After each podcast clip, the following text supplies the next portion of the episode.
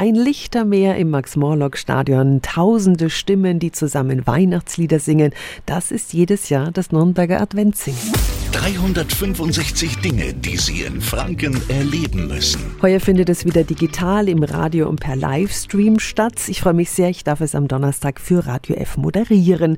Mit dabei sind wieder das Nürnberger Christkind, das Vorlesekind, natürlich die Chöre des Fränkischen Sängerbundes und Nürnbergs Musicalstar Roberta Valentini. Wie fühlt sich das für dich an? Es ist eine Ehre für mich dabei zu sein, weil ich war mal live dabei und es war einfach eine wundervolle Atmosphäre und dass ich dann gefragt worden bin, ob ich dann mal im Stadion singen möchte, war für mich echt so Herz gesprungen vor Freude und ist echt ein schönes Gefühl. Bin echt dankbar. Magst du uns schon verraten, welches Lied du singen wirst? Ich habe mich für mein persönliches Lieblingsweihnachtslied entschieden. Das ist ein Song, der glaube ich jetzt nicht so bekannt ist, aber wenn man sich mit dem Text ein bisschen befasst, ist das, was mich eigentlich am meisten berührt hat und ähm, dass es eigentlich egal ist, was unterm Weihnachtsbaum steht. Es ist eigentlich wichtig, dass die Familie und die Freunde da sind und dass Weihnachten Liebe ist. Am Donnerstag ist das Nürnberger Adventssingen. Radio F überträgt es live im Programm sowie als Videostream auf unserer Homepage radiof.de.